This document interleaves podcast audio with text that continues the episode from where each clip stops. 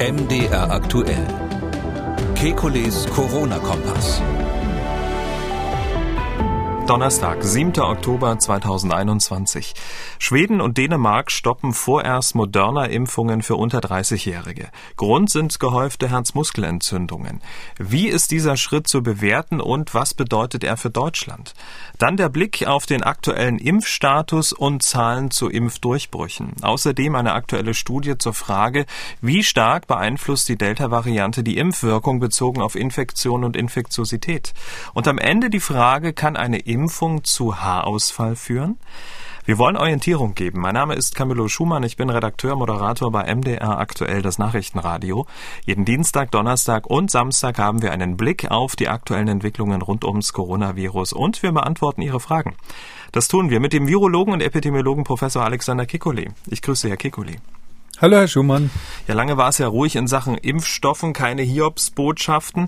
Nun aber haben gestern Schweden und Dänemark angekündigt, den Moderna-Impfstoff, der zweite mRNA-Impfstoff neben BioNTech bei jüngeren Menschen unter 30, erst einmal bis zum 1. Dezember aussetzen zu wollen. Grund dafür seien Anzeichen eines erhöhten Risikos einer Herzmuskel- oder Herzbeutelentzündung. Ähm, wie bewerten Sie diese Vorsichtsmaßnahme? Ist das übertrieben, nachvollziehbar?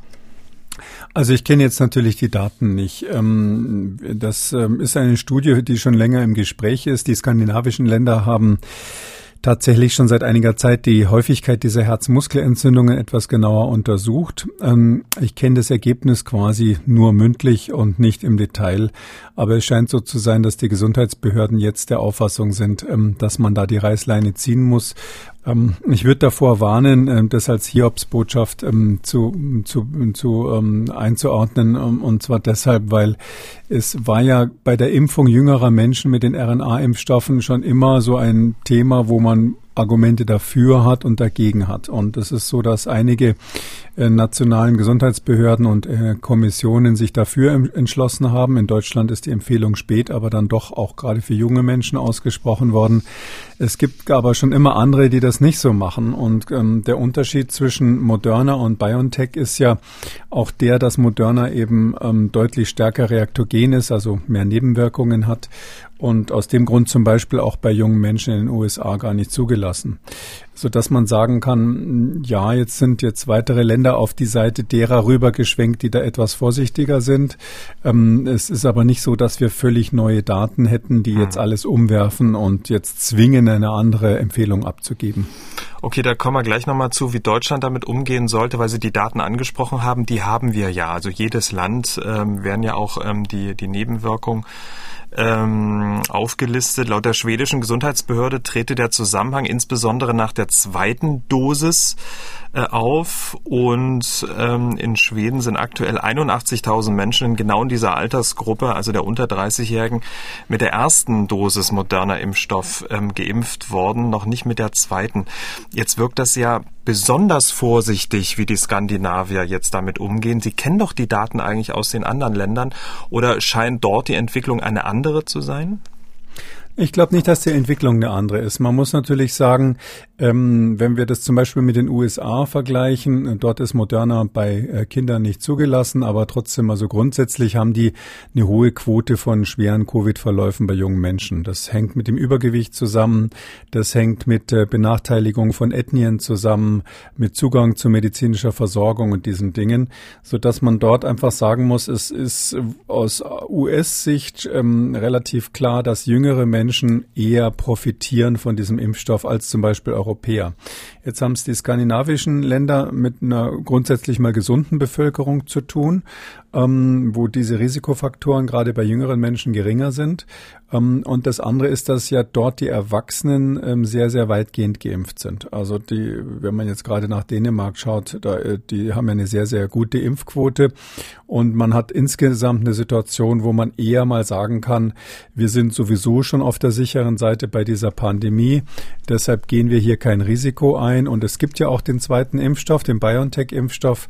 Ähm, wieso sollen wir dann ähm, quasi, ähm, wenn wir nicht genaue Ergebnisse haben, wenn wir unsichere Daten Datenlage haben, wieso sollen wir dann den zweiten Impfstoff, der offensichtlich etwas stärkere Nebenwirkungen macht, wieso sollen wir den weiterempfehlen? Hm.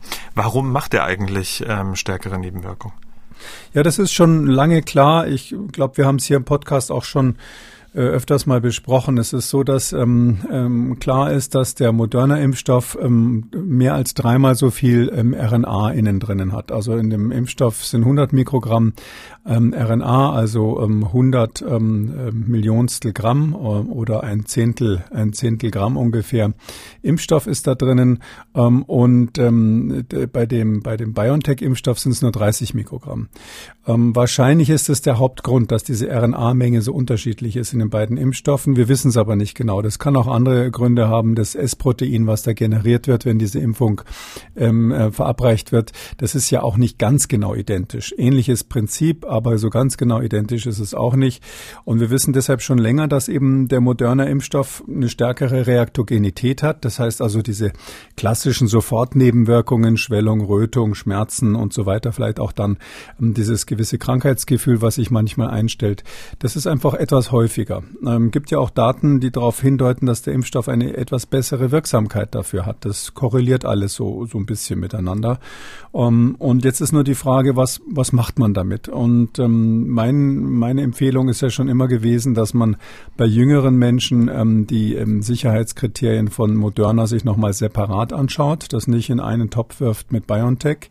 Ähm, ähm, ich bin auch der Meinung, dass man über Dosisanpassung nachdenken muss, gerade bei jüngeren Menschen. Also ich sag mal, alles unter 16 oder ab 16 abwärts ähm, wäre das eigentlich angebracht, weil doch diese starke Reaktogenität dann auch ein Nachteil ist bei diesen jungen Menschen. Und das ist im, äh, eben in, in, diesen, in dieser, hm, sage ich mal, Gemengelage äh, kommt jetzt dazu, dass die skandinavischen Länder offensichtlich die Daten sich nochmal genauer angeguckt haben. Ich habe so den Verdacht, dass die nochmal ganz genau nachgeschaut haben, wie häufig ist die Myokarditis eigentlich mhm. bei jungen Menschen, und weil die wird ja sehr häufig übersehen. Wenn man jetzt nicht gerade Leistungssportler ist, merkt man das unter Umständen gar nicht so sehr, wenn das Herz mal eine Weile nicht so gut funktioniert, sage ich mal. Und ähm, äh, dadurch äh, äh, kann es sein, dass diese die Daten, die man schon länger hatte, dass die jetzt hier sich äh, deutlich herauskristallisiert haben. Hm. Also dass sozusagen das Dunkelfeld so ein bisschen aufgehellt wurde, dass vielleicht ohne Symptome dann ähm, Kinder untersucht wurden oder wie? Äh, was meinen Sie? Ja, das ist Spekulation. Ich nehme das an. Also wir wissen ja, ähm, dass ähm, in, in Kanada gab es mal eine Untersuchung um, und die dann auch in den USA wohl bestätigt wurde, dass die äh, Myokarditis bei Moderna äh, bei Jungs zwei 2,5 mal oder insgesamt 2,5 mal so häufig ist wie bei, wie bei BioNTech. Das ist schon eine Ansage, nicht? Wenn das zweieinhalb mal so häufig ist, das ist schon ein deutlich höheres Risiko. Das waren damals so die ersten Daten. Das war der Grund, warum die amerikanische Zulassungsbehörde FDA äh, gesagt hat, äh, wir äh, müssen es nochmal genauer prüfen, ob wir das bei ähm, Menschen unter 16 Jahren zulassen wollen. Bisher mhm. ist es nicht zugelassen. Also die hat sich verzögert, diese Zulassung von Moderna in den USA für Jüngere. Und wir wissen ja auch, dass ähm, Jungs ähm, ungefähr 1,6 mal häufiger die Myokarditis bekommen als Mädchen. Äh, da geht die Tendenz dahin, dass die Zahl sich sogar noch etwas steigert. Also der Unterschied zwischen Jungen und Mädchen kristallisiert sich immer deutlicher raus. Wenn Sie jetzt die 1,6 mit den 2,5 multiplizieren, dann kommt halt raus, dass äh, ein Junge, äh, der mit äh, Moderna äh, geimpft wird, ähm, ein vierfach höheres Risiko hat als ein Mädchen, ähm, das ähm, mit BioNTech geimpft wird. Und Faktor 4 ähm, ist, finde ich, schon etwas, das muss man sich anschauen. Das ist nicht mehr so irgendwie unter ferner Liefen, zumal wir äh, gerade in dem Alter eine relativ harmlos verlaufende Krankheit haben. Und ich habe es, glaube ich, damals schon für meine Verhältnisse relativ deutlich gesagt, dass ich finde, dass die STIKO in Deutschland hier einen Fehler gemacht hat, einen handwerklichen Fehler, dass sie ähm, die Daten für BioNTech und Moderna nicht äh, separat bewertet hat. Genau, da kommen wir gleich nochmal drauf. Äh, nochmal ganz kurz äh, zu den Daten, die wir jetzt ähm, aus Skandinavien noch nicht haben. Wir stochern da so ein bisschen im Nebel, versuchen zu interpretieren. Schauen wir da mal, um überhaupt mal was Handfestes in der Hand zu haben, auf die Zahlen in Deutschland. Erhoben ja vom oder gesammelt vom Paul-Ehrlich-Institut 12,8 Millionen Impfdosen von Moderna sind in Deutschland bisher verimpft worden. Und im aktuellen Sicherheitsbericht des Paul-Ehrlich-Instituts vom 20. September wurden 24.457 ähm, Verdachtsfälle von Nebenwirkungen oder Impfkomplikationen im Zusammenhang mit der Moderna-Impfung gemeldet. Schwerwiegend waren davon 4,7 Prozent. Um es jetzt noch konkreter zu machen, insgesamt wurden 48 Mio- oder Perikarditis-Fälle in der Altersgruppe, die wir jetzt gerade eben besprechen, der 18- bis 29 35-Jährigen gemeldet. Und damit ist diese Altersgruppe die am stärksten betroffene Altersgruppe. Zum Beispiel bei den 30 bis 39-Jährigen waren es dann nur noch ähm, 20 Fälle und danach in den weiteren Altersgruppen spielt diese Erkrankung nach einer Moderna-Impfung fast keine Rolle mehr. Ähm, zumindest wurden sehr wenige Fälle gemeldet. Ähm, es gibt diese Fälle, aber nichtsdestotrotz sehr unwahrscheinlich dran zu erkranken, oder? Ähm, ja, die STIKO hat ja in ihrer ähm, Empfehlung, wo sie, wo sie dann umgeschwenkt ist und gesagt hat, die 12- bis 17-Jährigen sollen ähm, geimpft werden. Ähm, da hat sie ja gesagt, dass in dieser Altersgruppe ganz klar das Risiko, an der Myokarditis zu erkranken, am höchsten ist, verglichen mit allen anderen Altersgruppen. Und sie hat zugleich gesagt, dass das eine Altersgruppe ist, die also mit das niedrigste Risiko hat, schwere Covid-Verläufe zu haben. Und das macht natürlich die ganze Situation relativ, sage ich mal, ähm, schwierig. Ja, dann hat man diese seltene Nebenwirkung, die aber relativ häufig ist.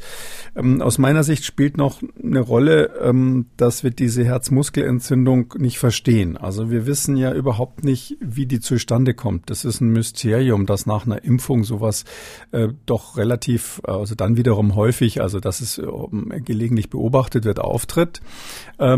Und wir wissen, kennen den Mechanismus nicht. Es gibt andere Fälle von Herzmuskelentzündung, da wissen wir, dass das ein bestimmtes Virus ist, was das macht oder ähm, bestimmte Erscheinungen, die eben bekannt sind. Aber hier ist es völlig unklar, wie das entsteht nach der Impfung und deshalb wissen wir auch nicht, wie die Langzeitwirkungen sind. Und wenn man das alles in die Waagschale wirft, dann kann man eben am Schluss hm, zu dem Ergebnis kommen, wie bei uns die STIKO, dass die sagen, jawohl, wir bleiben trotzdem bei der Empfehlung oder wir empfehlen das jetzt, weil wir auch die sozialen Nachteile für die Kinder ähm, äh, zurückfahren wollen.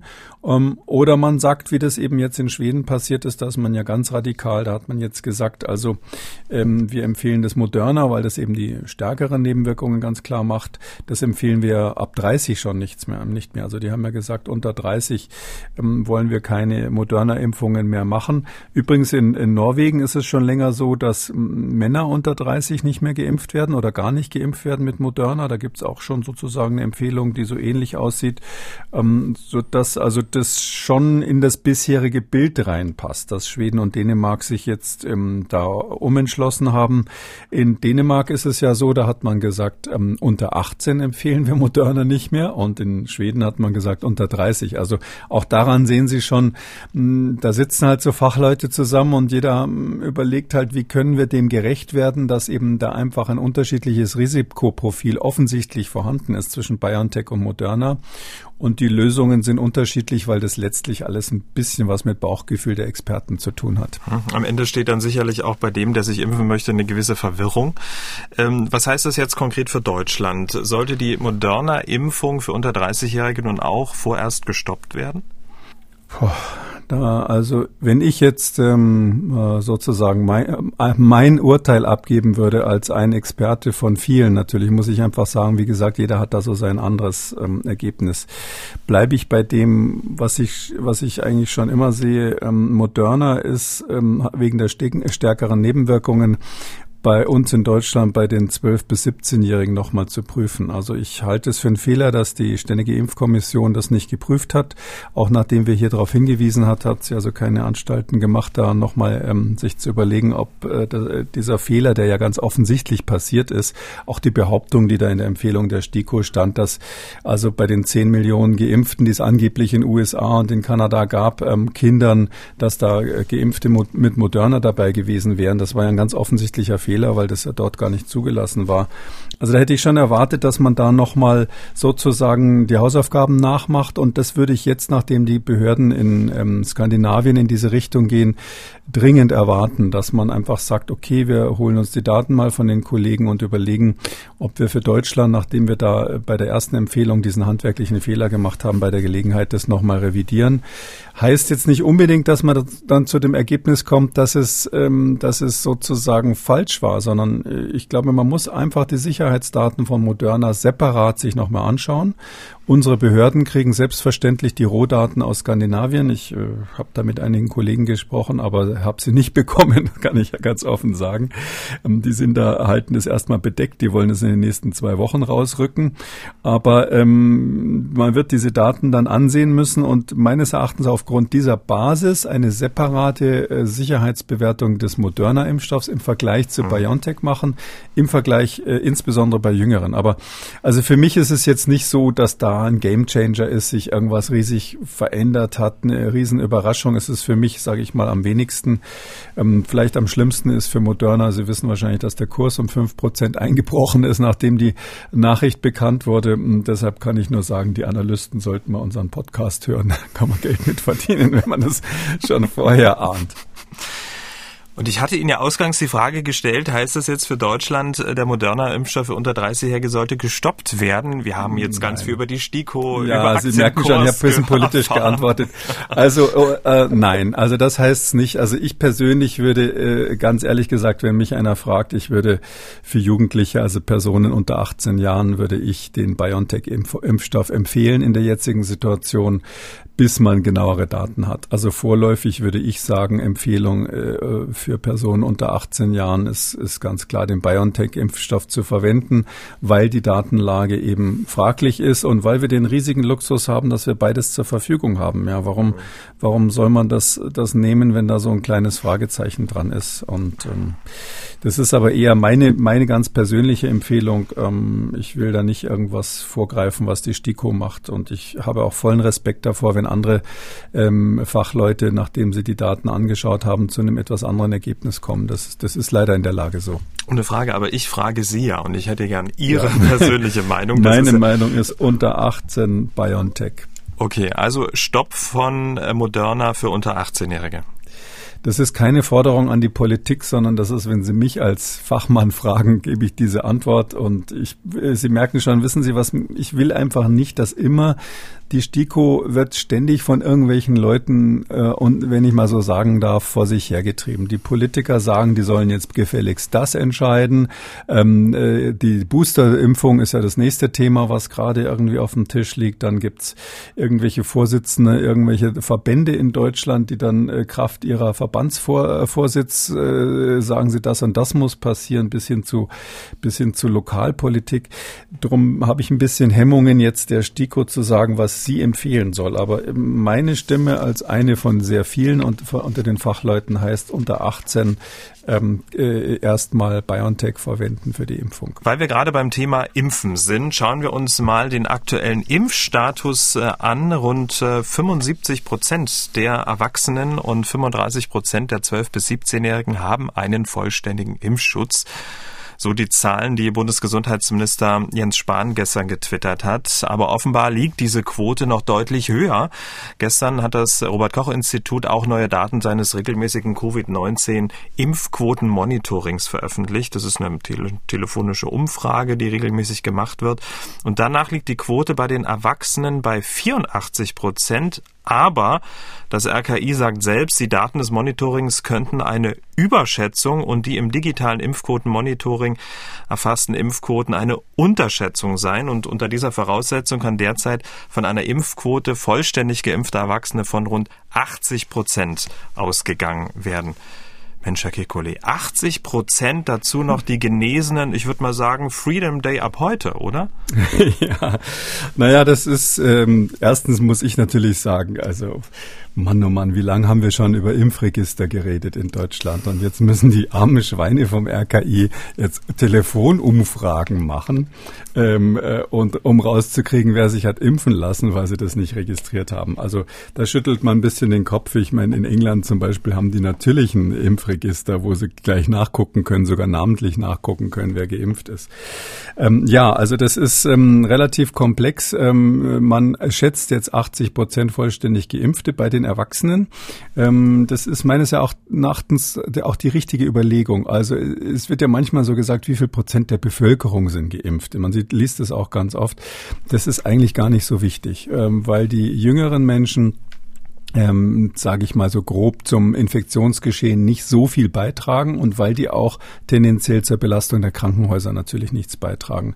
Ähm, deshalb ist die Frage, wie viel Prozent der Erwachsenen sind geimpft vorrangig und da natürlich insbesondere der Älteren. Und, und an der Stelle wird es wieder schwierig. Also drei Millionen ungefähr ist die Zahl derer, die über 60 sind in Deutschland und ungeimpft, also völlig ungeimpft und nicht einmal eine erste Impfung haben. Ähm, die erste Impfung schützt ja bis zum gewissen Grad schon vor schwerer Erkrankung und Tod, das ist klar. Äh, und diese drei Millionen, die sind unsere Achillesferse, wenn ich mal so sagen darf. Solange wir noch drei Millionen Menschen in Deutschland haben, äh, die, die sich also, wenn wir jetzt alles laufen lassen, ähm, schwerst erkranken können in dem Alter, äh, können wir nicht einfach aufmachen. Mhm. Das andere, was wir nicht genau wissen, ist, wenn wir jetzt komplett aufmachen, wir haben natürlich auch ähm, Durchbruchinfektionen bei Geimpften und Zweitinfektionen bei Genesenen. Das gibt es durchaus, gerade mit Delta gar nicht mal so selten, wenn wir nachher vielleicht nochmal drüber sprechen.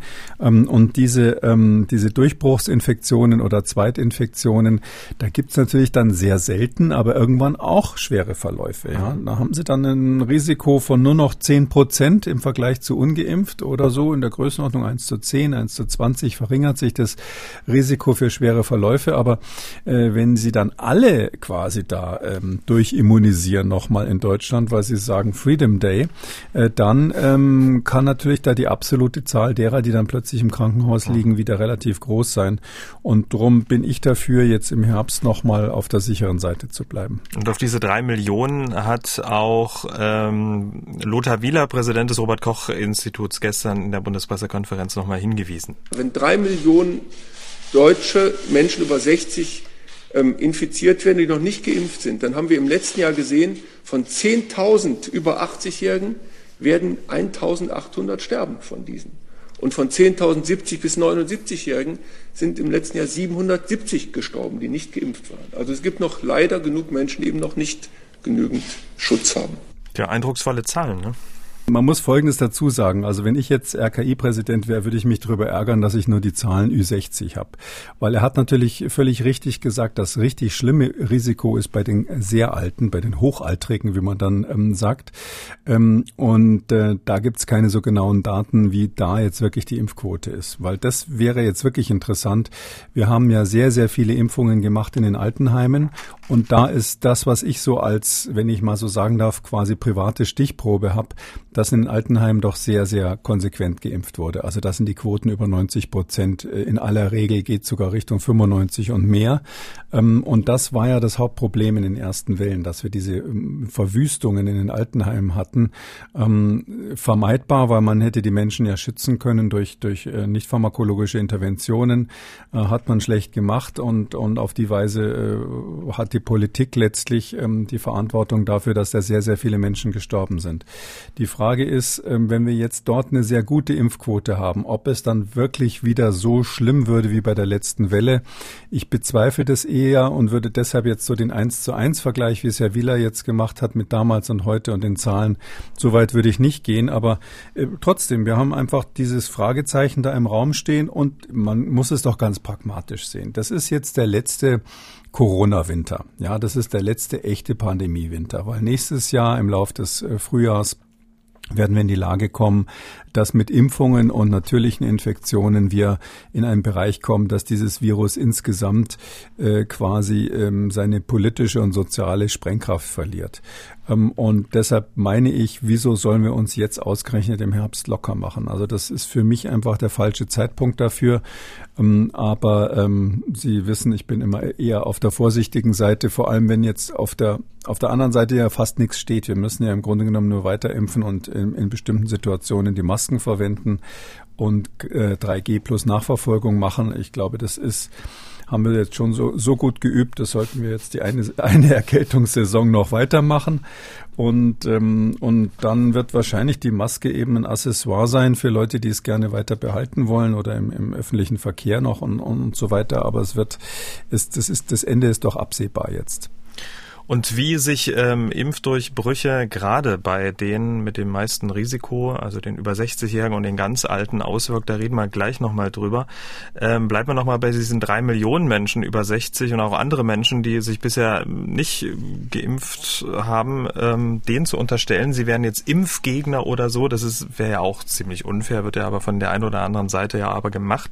Es gibt ja genügend Menschen, die zweifeln, ob sie sich impfen lassen, ähm, weil sie eben noch offene Fragen haben, weil sie unsicher sind.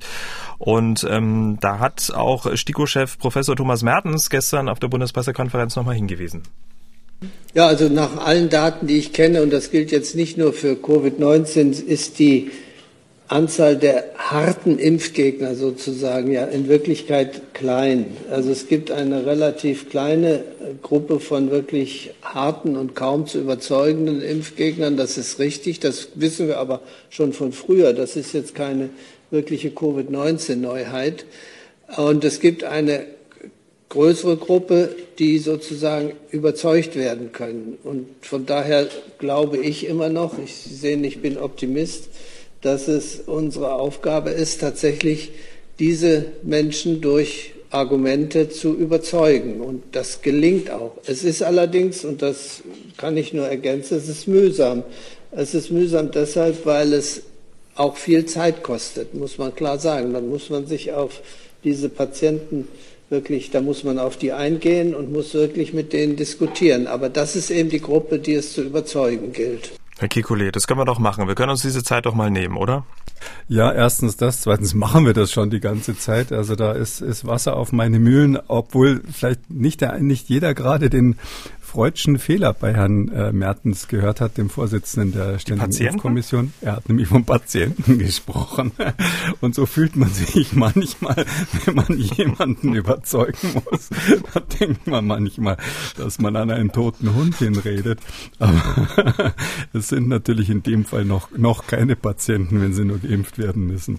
Nee, das kann man alles nur unterstreichen. Man muss da Überzeugungsarbeit machen und deshalb bin ich ja auch dafür, dass man, wir hatten vorhin das Thema ähm, Skandinavien, die gehen halt sehr offen mit ähm, den Problemen oder mit den möglichen Nebenwirkungen jetzt bei, bei der moderner Schutzimpfung ähm, um.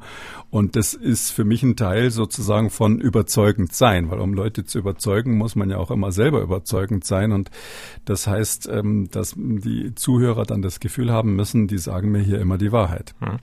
Ähm, aber genau das Überzeugen versuchen wir ja seit anderthalb Jahren hier im Podcast. Und ich würde sagen, wir können ja nochmal einen Versuch unternehmen, ähm, einen kleinen Schwerpunkt zu machen, quasi ein Hörerfragen Fragen spezial nur für Impfzweifler, also für Menschen, die noch offene Fragen haben, Argumente brauchen, um sich noch abschließende Meinungen zu bilden. Ähm, also eine Hörerfragen-Spezialsendung nur für Impfzweifler. Am 16. Oktober machen wir die.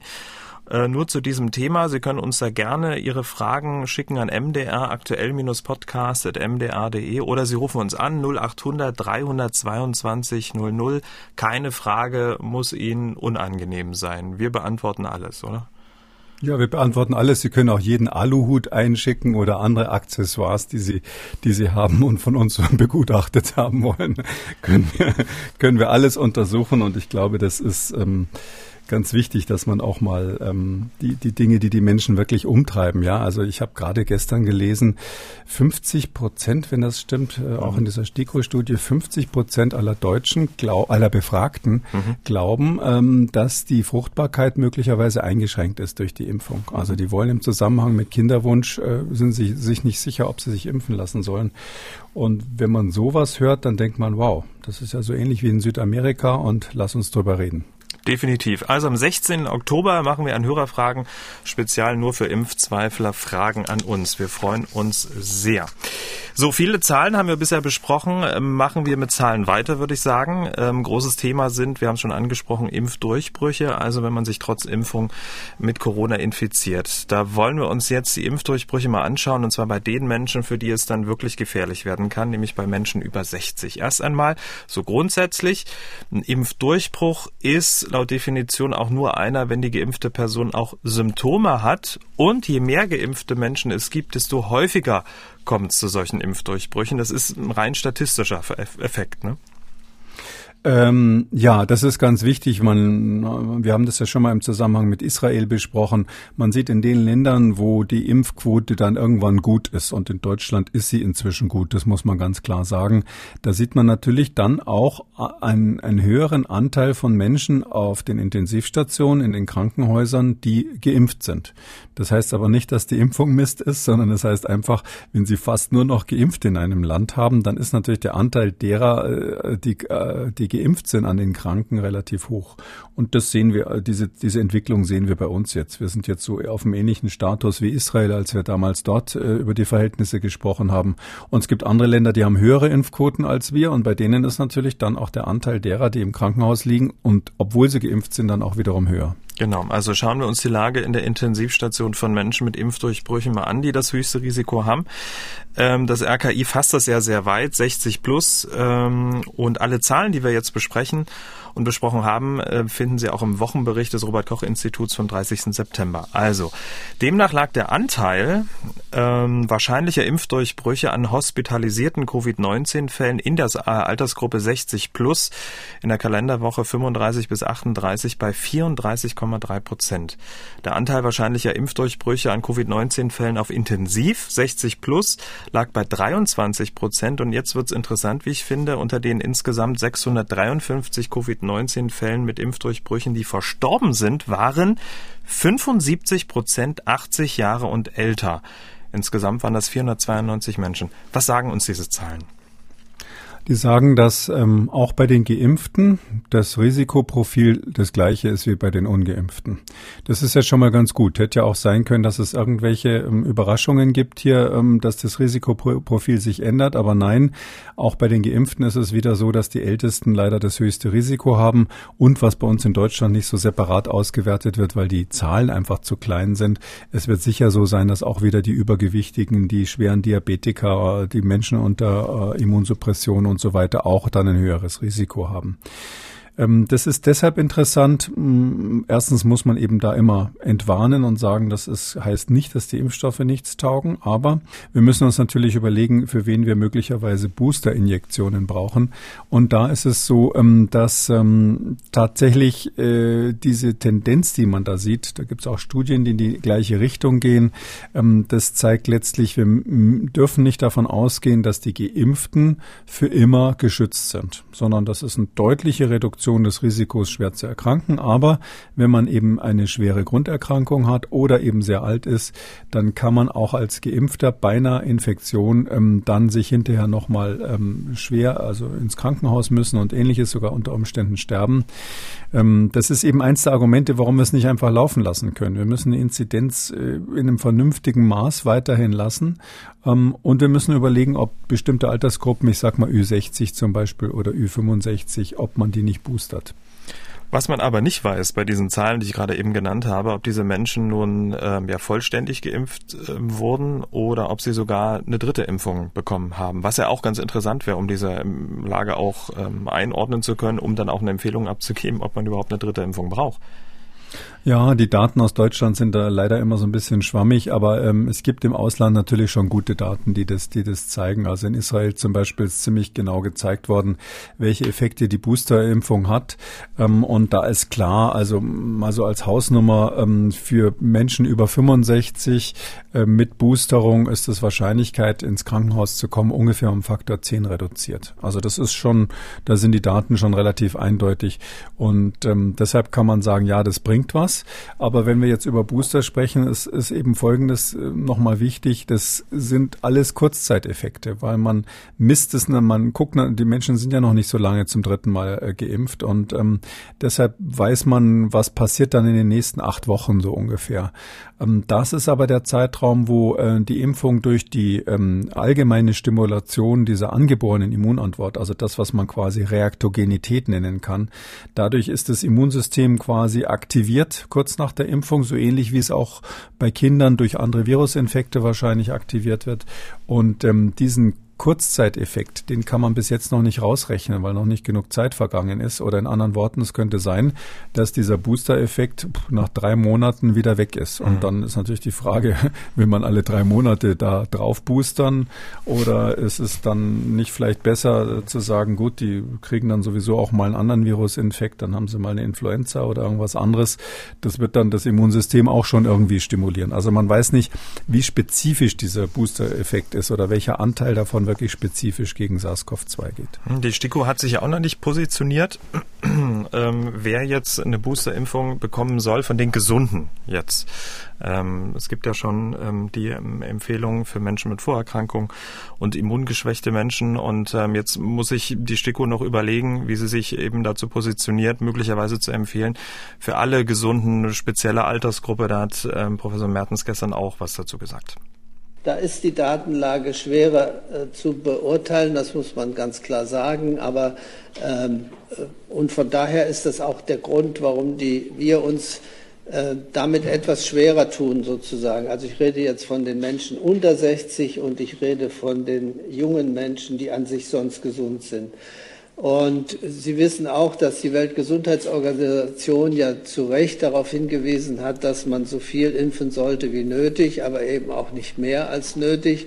Und wir als STIKO versuchen auch, und das ist ja auch unsere Aufgabe, diese hierfür die Daten zu schaffen, um letztendlich dann irgendwann sagen zu können oder sagen zu können, wann der geeignete Zeitpunkt zur Drittimpfung für welche Gruppe ist. Und da hat dann gestern ein Journalist mehrfach nachgehakt äh, und irgendwann hat Herr Mertens dann auch gesagt, na ja, möglicherweise wird's ja dann ähm, für die Altersgruppe über 60 und 70, zwischen 70 und 80 möglicherweise, wollte dem aber ganz nicht vorgreifen. Würden Sie sich dem auch anschließen? Also unter 60 ja. nicht, aber über 60? Ja, also ähm, das würde ja dann in die Richtung gehen, wie wir es hier schon besprochen haben. Also ab 65 finde ich ist so das Alter, wo man ähm, wo man sagen kann, da reichen die momentanen Daten, würden die Daten eigentlich ausreichen für eine Empfehlung. Die Frage ist nur, wann macht man dann die Booster, Boosterung? Vielleicht nach sechs Monaten, nach dem, nach dem ähm, nach den abgeschlossenen ersten zwei Impfungen. Das wäre dann im engeren Sinn gar kein Booster, sondern das ist dann quasi eine hm. empfohlene dritte Impfung als Teil des Basisimpfschutzes. Ähm, aber ähm, es ist eben, die Daten sind widersprüchlich, weil es gibt jetzt auch neuere Daten, die deuten darauf hin, dass nach drei Monaten möglicherweise schon die Immunität so stark abnimmt, dass man da möglicherweise schon boostern könnte. Ähm, und wenn es jetzt ähm, wirklich so ein kurzer Abstand wäre, äh, da muss man wirklich die Frage stellen, welches, sage ich mal, strategisches Ziel erfolg, äh, verfolgt man, weil Herr Mertens hat es ja auch gerade angedeutet, äh, wir nehmen ja wirklich den Entwicklungsländern die Impfstoffe weg durch diese Methode. Wir, wir sitzen da auf dem dicken Sack der Re äh, Impfstoffreserven mh, mm, und viele Teile der Welt haben nichts. Und ähm, jetzt kann es ja nicht unser Ziel sein, quasi alle drei Monate äh, Boosterimpfungen oder wie auch immer man das nennen will, zu machen, ähm, damit man dann so das letzte Prozent an Schutz noch irgendwie ausreizt, ähm, wo äh, auf anderen Teilen der Welt der Impfstoff gebraucht wird. Und man weiß ja auch nicht, wo es hingeht. Also ähm, meine, meine, äh, wenn ich die Gesamt, das Gesamtbild so ansehe, ist, ist mein Gefühl eher, da können wir vielleicht nachher, wir haben ja noch eine Studie, über die wir reden, nochmal drüber sprechen, dass man über den Impfstoff 2.0 nochmal etwas gründlicher nachdenken sollte. Genau, passend zur Problematik, und da reden wir jetzt drüber, wie gut schützt die Impfung vor Infektion und Weitergabe ähm, des Virus, also vor Infektiosität, wollen wir jetzt kurz auf ein Preprint schauen, das am 29. September von britischen Wissenschaftlern veröffentlicht wurde. Und ähm, die Wissenschaftler haben mal geschaut, wie sich die Delta- und die Alpha-Varianten auswirken. Ähm, die ähm, hatten sie ja auch hier im Podcast schon mal geschätzt, wie stark die Wirkung nachlässt. Nun haben wir es schwarz auf weiß. Ähm, wo gibt's Parallelen? Ja, also es ist der Hintergrund ist ja der, ähm, wir die ganzen Impfstoffe sind produziert worden gegen den ursprünglichen Wuhan-Typ. Also das ist sozusagen noch der absolute, ähm, der, äh, wenn ich mal so sagen darf, der aller, das allererste Fahrzeug mit Dampfmaschine gewesen bei dem Virus. Und inzwischen hat sich das weiterentwickelt und wir haben es jetzt eher mit so einem Hightech-Virus zu tun, was auf den Menschen besser angepasst ist. Und aber die Impfstoffe, mit denen hat man mit der Entwicklung hat man sehr sehr früh angefangen. Das ist eben den ursprünglichen Typ Prototyp aus China. Der hat sich ja dann in Norditalien in die B-Variante, B1-Variante nochmal weiterentwickelt, oh, beziehungsweise dort raus durchgesetzt und dann weltweit weiter durchgesetzt. Und im Moment haben wir es eben mit diesem, mit dieser Delta-Variante zu tun. Und da ist der Unterschied, der hauptsächlich, den die untersucht haben zwischen Alpha und Delta, da wissen wir, der lässt einfach die Wirksamkeit der Impfstoffe nach. Das ist klar. Aber bis jetzt war ja immer die Ansage, das ist eigentlich nicht so schlimm, wenn wir nur auf die Krankenhauseinweisungen schauen oder auf die Todesfälle schauen. Da ist Delta, wird auch noch vor Delta geschützt. Deshalb haben die ähm, Impfstoffhersteller ja auch gesagt, wir bleiben bei unserem ursprünglichen Produkt sozusagen, bei dem, bei dem Uraltimpfstoff hätte ich fast schon gesagt, äh, und äh, denken lieber über, über Boosterung nach. Und ähm, wir wissen aber auch, dass jetzt bei, bei den, bei den Delta, bei der Delta-Variante es so ist, dass ähm, das Merkwürdige ist, dass zum Beispiel die PCR, wo man ja quantitativ feststellen kann, wie viel Virus im Rachen ist oder im Hals ist, da das Maximum ist bei den Geimpften und bei den Nicht-Geimpften bei der Delta-Variante gleich.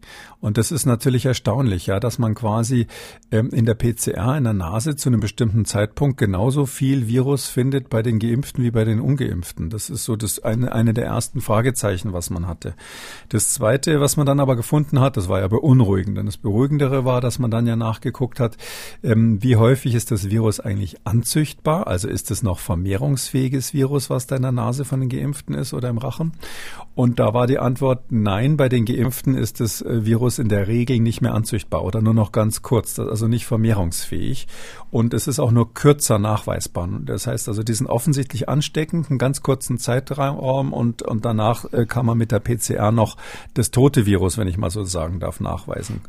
Und daher ist die große Frage jetzt eben gewesen, ähm, nach diesen, nachdem man diese Labordaten hat, äh, welchen Effekt hat die Impfung eigentlich für Sekundärinfektionen? Also wenn ich jetzt geimpft bin und äh, treffe in der Kneipe jemand anders, habe einen engen Kontakt, einen Risikokontakt, wie man so sagt, wie hoch ist denn jetzt die Wahrscheinlichkeit für den sich anzustecken im Vergleich zu einem ungeimpften? Da hatte ich ja immer so über den Daumen gepeilt, um irgendwas zu sagen, naja, so Faktor 10 wird schon sein. Ich habe sogar gehofft, dass es in der Summe Richtung Faktor 20 gehen könnte. Äh, aber so gut sieht in der Studie nicht aus.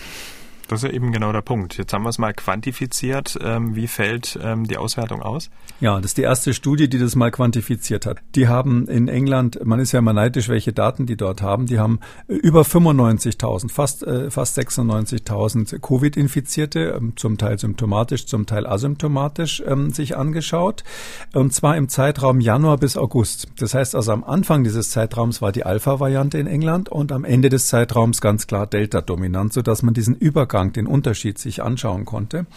Und dann haben die eben diese Data, Daten aus dem NIH Test and Trace Programm. Also die haben da vom Nationalen Gesundheitsinstitut dort eben auch dieses Nachverfolgungsprogramm, das heißt bei denen Test and Trace und haben die Daten äh, der Nachverfolgung sich angeschaut und geguckt, okay, das waren die Infizierten. Wie oft haben die äh, bei der Nachverfolgung dann eigentlich jemanden angesteckt? Also bei der Nachverfolgung, wie oft hat man jemanden gefunden, der sich angesteckt hat?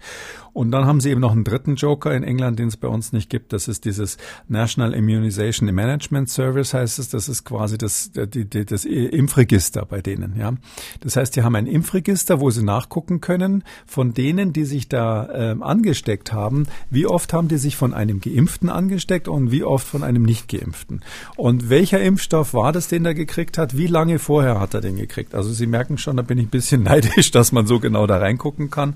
Und da haben sie eben ähm, insgesamt äh, fast 140.000 Kontaktpersonen aus diesem Nachverfolgungsprogramm sich angeschaut und haben erstmal festgestellt, von den, dass von denen irgendwie ähm, fast ein Drittel, so 51.000, etwas über 51.000 sich tatsächlich angesteckt hatten.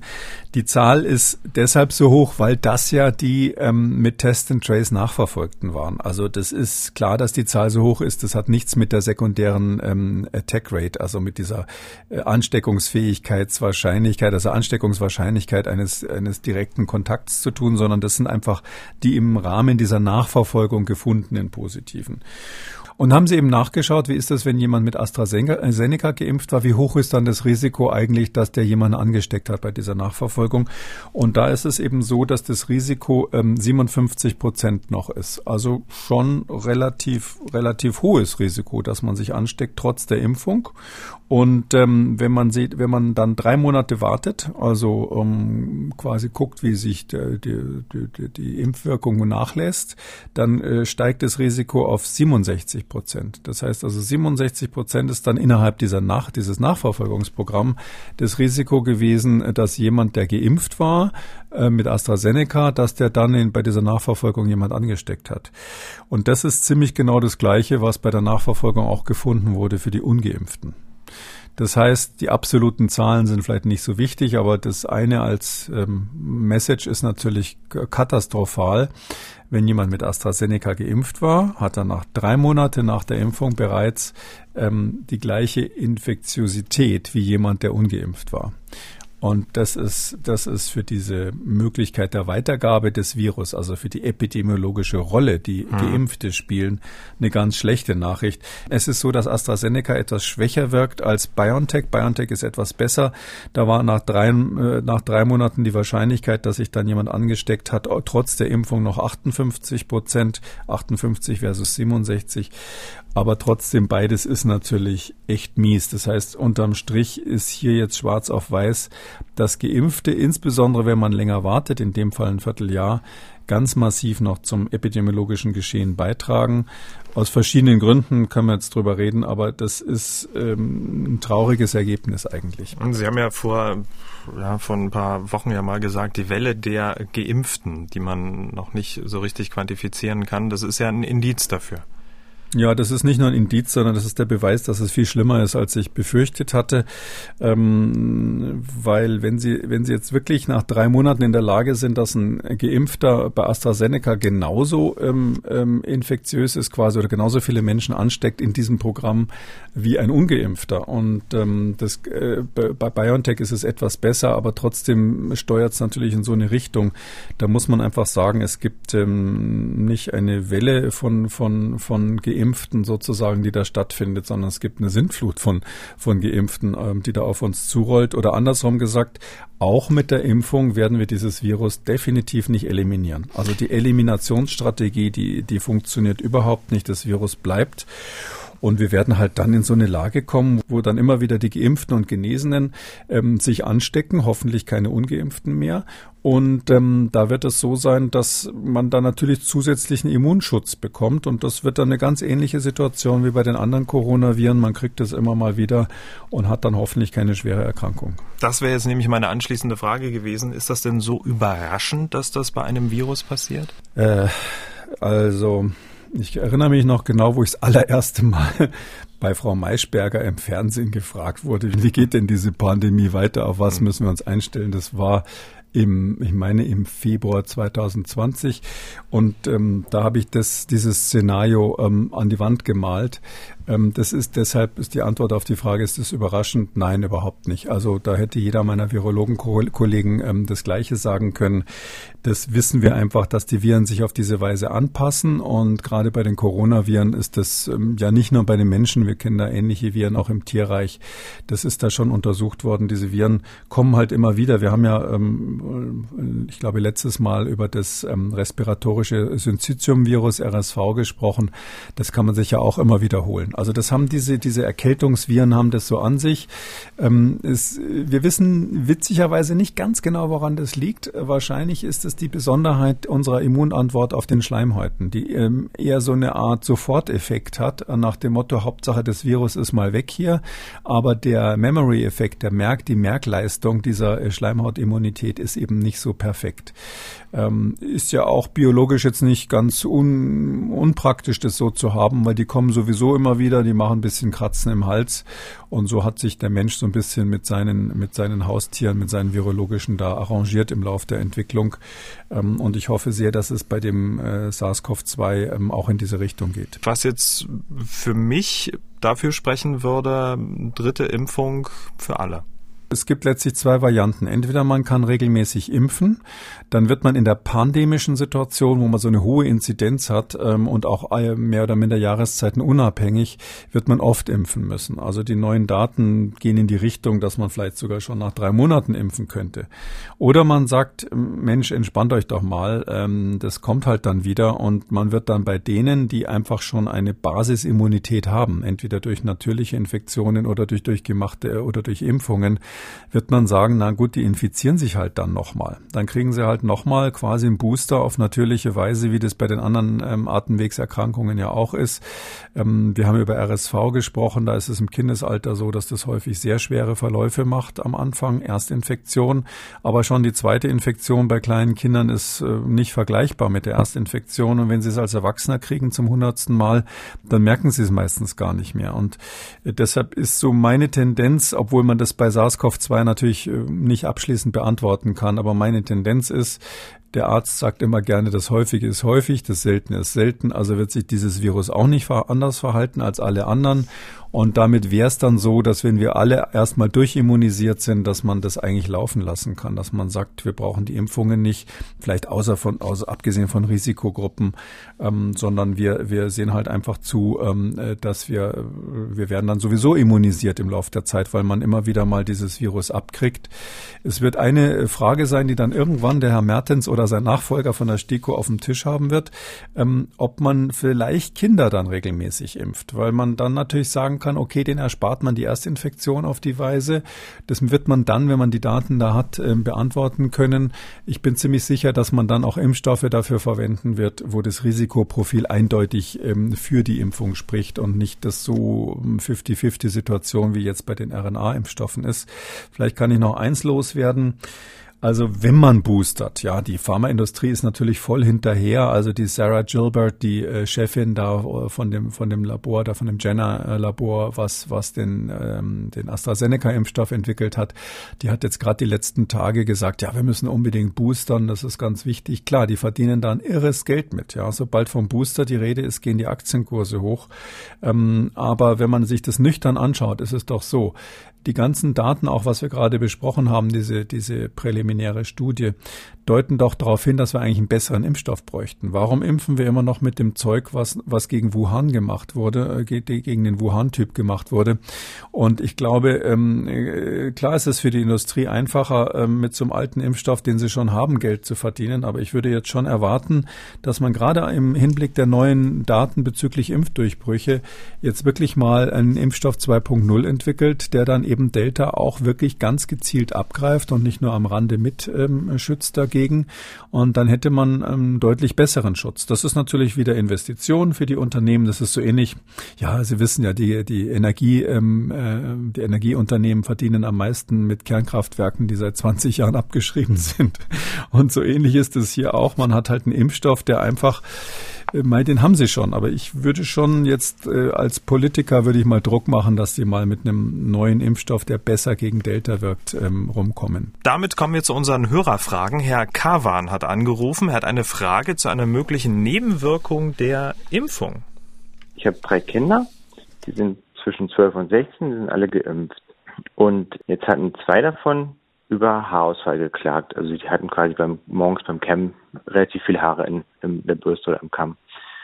Und haben uns nichts weiter dabei gedacht. Und diese Woche lesen wir in der Zeitung, dass es also als Langzeitfolge von Corona Haarausfall vorkommen kann. Und da wollte ich fragen, ob es da vielleicht einen Zusammenhang gibt und ob quasi diese Elemente der Impfung die ähnliche Symptome machen wie die Krankheit selbst. Tja, Haare im Kamm habe ich auch schon seit Jahren. Ähm, ja, ja. was meinen Sie? Schlimm wird wenn Sie gar keine Haare mehr im Kamm haben, dann ist irgendwas, müssen Sie mal genauer in den Spiegel schauen. Ähm, ja, also es ist ähm, so, dass wir immer wieder Symptome haben, die von einzelnen ähm, Personen geschildert werden, ähm, die so ein bisschen exotisch sind. Haarausfall gehört sicher zu den exotischen Symptomen. Ob das jetzt eine Wirkung von der Impfung ist, also ich würde mal sagen, wenn es so wäre, wäre es extrem selten. Ich rate immer dazu, wenn das was ist, was ähm, wirklich ähm, handfest ist, also wenn die Symptome klar sind und das nicht nur so ein Eindruck bei den Kindern ist, würde ich das dringend dem Arzt ähm, mitteilen. Der soll das dem Paul-Ehrlich-Institut melden, weil die, ähm, wenn das nicht gemeldet wird, diese exotischen, seltenen Nebenwirkungen, dann können die das natürlich auch nicht erfassen und überprüfen. Man weiß also nur, ob man alleine ist mit dieser Beobachtung, wenn man das dem PAI meldet. Bis jetzt ist das aber nichts, was bei der Impfung bekannt ist. Vielleicht noch eins zum Haarausfall. Die Haare fallen ja so ein bisschen zyklisch aus und es ist manchmal so, dass man wirklich ganz schön viele Haare in, in der Badewanne oder im Kamm oder sonst wo hat, ohne dass das viel zu sagen hat. Also das müsste man im Einzelfall prüfen. Ich ähm, und die andere Frage, die so ein bisschen ähm, klug dahinter gestellt wurde, ist ja, hat das vielleicht was, ist das eine Parallele vielleicht zu der Infektion, also der echten Covid-Erkrankung? Ähm, und da ist es in der Tat so, äh, wir wissen, dass Impfungen häufig äh, ein bisschen simulieren das, was bei der echten Erkrankung auch passiert. Ähm, das ist ja auch die Idee. Die Impfung hat ja eigentlich den Zweck, dem Immunsystem so ein bisschen vorzuspielen, dass gerade das Virus da wäre. Dann gibt es eine Abwehr, die da aufgebaut wird. Und wenn dann wirklich das echte Virus mal kommt, ist das Immunsystem vorbereitet. Ähm, hier ist es nur so, dass wir bei der Symptomatik von Covid wissen, dass ein erheblicher Teil der Symptomatik durch ein überschießendes Immunsystem, äh, überschießende Immunreaktion zustande kommt. Und gerade bei diesem Haarausfall, der tatsächlich bei Covid selten, aber manchmal berichtet wurde, da geht es natürlich in die Richtung, weil wir wissen, dass Autoantikörper zum Beispiel, also Antikörper, die gegen eigenes Gewebe gerichtet sind, die können sowas machen, so ein Haarausfall. Und deshalb ist natürlich die Frage, die jetzt alle mit Interesse beobachten. Ähm, wir bringen ja dieses Spike-Protein, also ein Teil des Virus, bringen wir ja durch die Impfung künstlich in den Körper. Und äh, wir wissen nicht, welchen Anteil dieses Spike-Protein bei der Covid-Erkrankung an der Entwicklung der Symptome hat. Also das könnte ja sein, dass das gerade das rote Tuch ist, was den, das Immunsystem wie einen Stier da drauf lostoben lässt und dass der Rest des Virus gar nicht, gar nicht so eine große Rolle spielt dann wäre es natürlich ein bisschen ungeschickt, ausgerechnet das für eine Impfung zu verwenden. Und es kann sein, dass die Impfstoffe dann in der Version 3.0 modifizierte Spike-Proteine haben oder irgendwas anderes, dass man eben diese Autoimmunreaktion ein bisschen drosselt. Aber da sind wir noch so weit weg von, wir, wir benutzen jetzt noch die erste Generation, dass wir es einfach noch nicht wissen. Also es ist nicht auszuschließen, dass da von der Pathogenese, wie wir sagen, also von der Entwicklung der Krankheitssymptomatik eine gewisse Parallele zwischen Covid ist und dem, was nach der Impfung passiert. Aber selbst wenn es so wäre, kann man nur noch mal wiederholen, das echte Virus ist immer viel, viel schlimmer als der Impfstoff. Ähm, und deshalb würde ich immer den Impfstoff vorziehen, wenn ich die Wahl habe, ähm, mich impfen zu lassen oder das Risiko einer Infektion einzugehen. Und einen Link äh, zu dem äh, Meldeformular zur Nebenwirkung, zur Impfnebenwirkung der Corona-Impfung werden wir verlinken hier in der Schriftversion des Podcasts. Ja, Herr Kekulé, damit sind wir am Ende von Ausgabe 227. Vielen Dank. Wir hören uns dann am Samstag wieder dann zu einem Hörerfragen-Spezial. Gerne, bis dann, Herr Schumann. Sie haben auch eine Frage, wollen was wissen? Dann schreiben Sie uns an mdraktuell-podcast.mdr.de oder Sie rufen uns an, kostenlos 0800 300 22 00. Kekules Corona-Kompass als ausführlicher Podcast unter Audio und Radio auf mdr.de, in der ARD-Audiothek, bei YouTube und überall, wo es Podcasts gibt. MDR aktuell Kekules Corona-Kompass.